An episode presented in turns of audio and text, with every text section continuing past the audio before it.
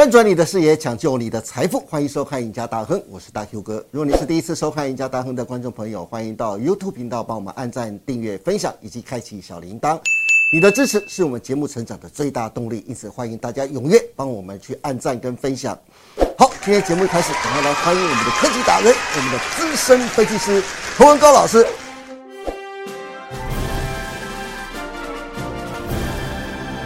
高老师你好，大哥哥好。耶台股必要的怎么办？怎么办？好好问老师啊还。急涨了。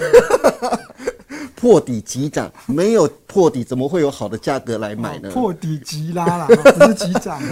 好，阿高老师，嗨，今天我一定要好好来问一下，要跟你请教什么呢？就是我们的护国神山台积电的后市啊，因为我们在上礼拜五啊，看到费城半导体指数啊，贯破了七月初的低点，而且这影响到我们的台积电的 ADR 跳空大跌百分之二点三，同样跌破了七月初的低点，七十三点七四美金啊。礼拜三再创今年新低，我就很担心呐、啊这礼拜台积电，我们台股的台积电的走势啊，礼拜三是收在四百三十八元，距离前波低点就是七月五号收盘价四百三十三元啊，不到百分之三的距离呀、一旦七月五号台积电四百三十三元低点失守啊，接下来恐怕就要面临老师四字头的保卫战了啦。大 Q 哥，四百块保卫战，你认为会跌破吗？真的要问老师了。投投资朋友要有信心。要有信心，是不是？不过后面还有哦。最重要的是啊，台积电已经遭到外资连续六天的卖超，卖超张数是四万一千六百六十二张，光是上个礼拜市值就蒸发了四千四百亿啊。大盘指数礼拜一贯破了前低一三九二八，昨天最低来到一三四六六。阿高老师，刚刚我说的台积电四字头的保卫战真的有机会来吗？哎，如果它真的来的话，台股的万三哦，那又变成岌岌可危了。阿高老师，投资人的单兵又该如何处置呢？呃，大 Q 哥的问题都问得非常的这个刺激了啊、第一个，台积电的四百块保卫战是跟台北股市一万三。好，那以这个股价线路来来看的话，大盘的这个线路已经是破了一三九二八的低点，对但是台积电并还没有。好对，但是当然好，大 Q 哥提到一个，台积电 ADR 确实有哦。对，好，那所以以大 Q 哥就以 ADR 为主，就认为四百块保卫战就岌岌可危。是好，那事实上呢，我会告诉大家啊，这个基本上最近的这个外资卖超台北股市呢，它不是一天两天，它已经卖了很久。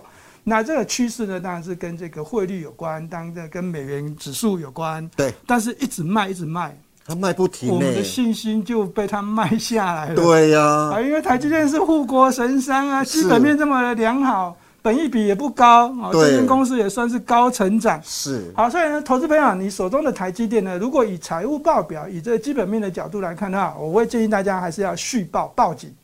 那但是如如果以股价单纯上面的这个变化来看呢，最近当然还是会有一些风险的、嗯，啊，因为这个美国股市呢表现不是这么的漂亮。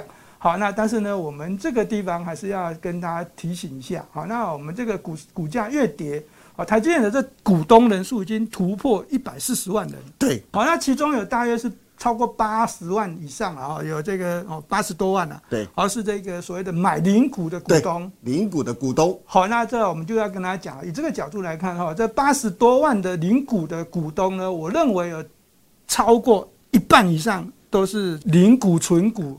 站在超长线的投资的角度，我认为他们应该不会随便的乱卖股票。是所以呢，这个买的越多的零股呢，事实上对台积电的这个哦这个筹码应该是有注意的。所以以这个好、散户的这个投资结构来看的话，我认为这个筹码安定度应该是站在啊这个优势的这边。不过阿高老师，我特别想问一下，帮观众朋友问一下，现在台积电这个价位啊，刚才讲说面临四百元的保卫战嘛，对，现在这个价位到四百元这个关卡这边，会不会是另外一个天赐良机可以低接的时间呢？老师会建议大家在这时间点找好的买点，然后进场布局吗？还是说先不要，先观望呢？好，那大 Q 哥的问题还是一样，就是站在这个投资者的角度来看的话，哦，越跌我们当然是要越站在买方，但是偏偏投资朋友一起手上已经有股票了，对，啊，现金可能不是很多，那越跌呢，这样讲信心越薄弱，好，即便手中有现金呢，好像买的意愿也会降低。那以这个股价呢，如果在这个四百五十块附近再往下回落呢，大约是百分之十左右的空间，就哦四百块就面临岌岌可危了。对。那如果拉到这大盘的角度来看呢，这个百分之十的下跌幅度，哦，那这个通常啊，这个台积电跟台这个大盘的走势是这样亦步亦趋啊，对，好是一个超级正相关的走势。所以台积电股价如果会跌百分之十，那台北股市呢，这似乎就是会跌破一万三千点。如果有周 K 线的话呢，这个缩小一点的话，可以看得很清楚。好，这个台北股市呢，在这个过去的历史高点一二六八二之下的这个支撑是很明显的。所以，即便啊这个台积电往下回落，那台北股市跟着回落，跌破一万三千点，啊，这下方的支撑还是很明显。所以，对于台积电的四百块的保卫战，我认为信心是很够的。好，阿高老师，关于台积电，我还有两则新闻想问问你啊。第一个就是美国财政部长耶伦警告。台湾是先进半导体晶片的唯一来源，这对美国的国家安全啊会构成威胁。哎，其实这不就在指台积电，不就暗示台积电会对美国的国家安全构成威胁吗？因为台湾先进半导体晶片做最好的不就是台积电吗？另外，美系的外资指出啊，因为 iPhone 十四系列并没有全部都采用台积电的最先进的制程晶片，而且明年的 iPhone 十五。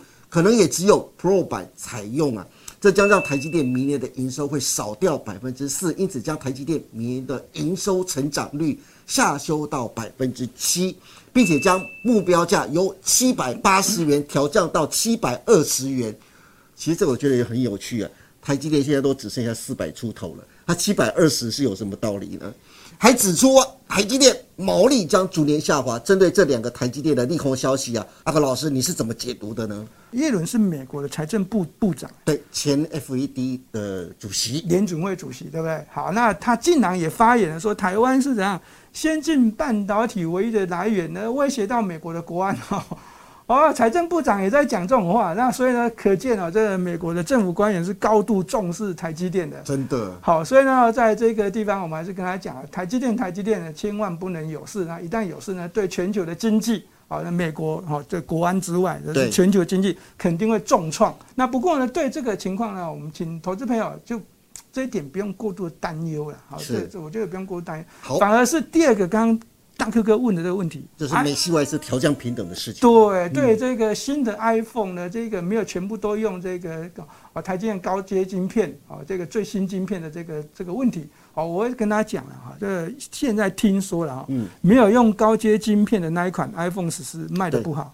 啊，iPhone 十四 Pro Pro Max 啊卖的非常的不错啊。那这个外资调降的这个台积电的这个平等啊，这个目标价呢，如果合理价好是在七百一十块跟七百二十块，是现在四百多块，就像大 Q 哥讲的，一点意义都没有啊。呃，不过阿高老师，最后一个是比较有趣的新闻了，就是先前我们也谈到过的，就大陆的中芯国际啊，研发出七纳米的晶片，现在。话题还在延烧哦。不过现在外界讨论的焦点是啊，究竟是谁外泄了先进的技术和半导体设备啊？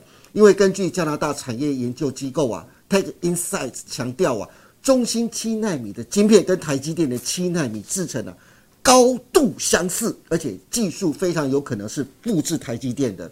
因此，华尔街日报猜测有两种可能。第一个是美国出口管制出现了漏洞，把台积电七纳米晶片技术啊卖给不应该拥有的产品的人或企业，从中赚取暴利。第二，假设中芯七纳米是台积电晶片的复制品，那泄露这个技术的来源就应该来自于台湾。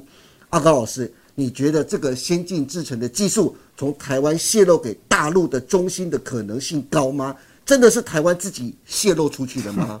那台积电泄密？七纳米这个问题，我们刚才讲是梁孟松嘛，这这不用讲。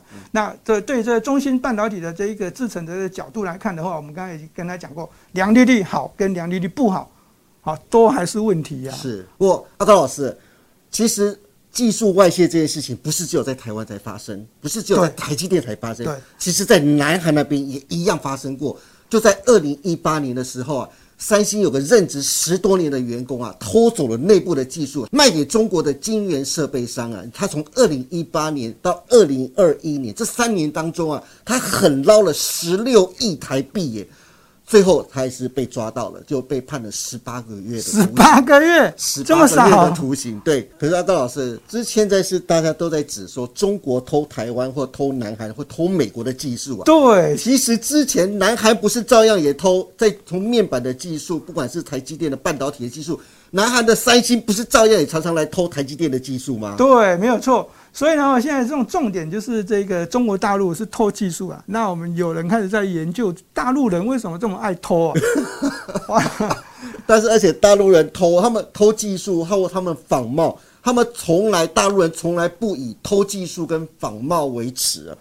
就他们觉得这是一个他们自己技术前进的非常重要的一个动力跟来源，就是从别人的智慧财产当中，把别人的智慧财产变成自己对成长的动力来源。就像就像在这个二零一九年的时候，这个这个谁，中国华为好跟 OPPO 要推出了一个折叠手机，对，哇，那三星就吓到了。那时候我在大陆，阿高老师你知道吗？那时候哇塞，大陆那边举国欢腾啊，感觉很厉害，我们跟三星可以比肩了耶，他们有折叠机。我们的华为跟 OPPO 也有折叠机了耶！对啊，你看这个中国大陆人在剽窃的这个心态，真的是跟哦这个台湾不太一样。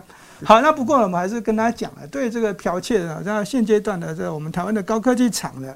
啊，事实上呢，这过去都有一些有一些工程师离职的时候，都会偷带技术出去的。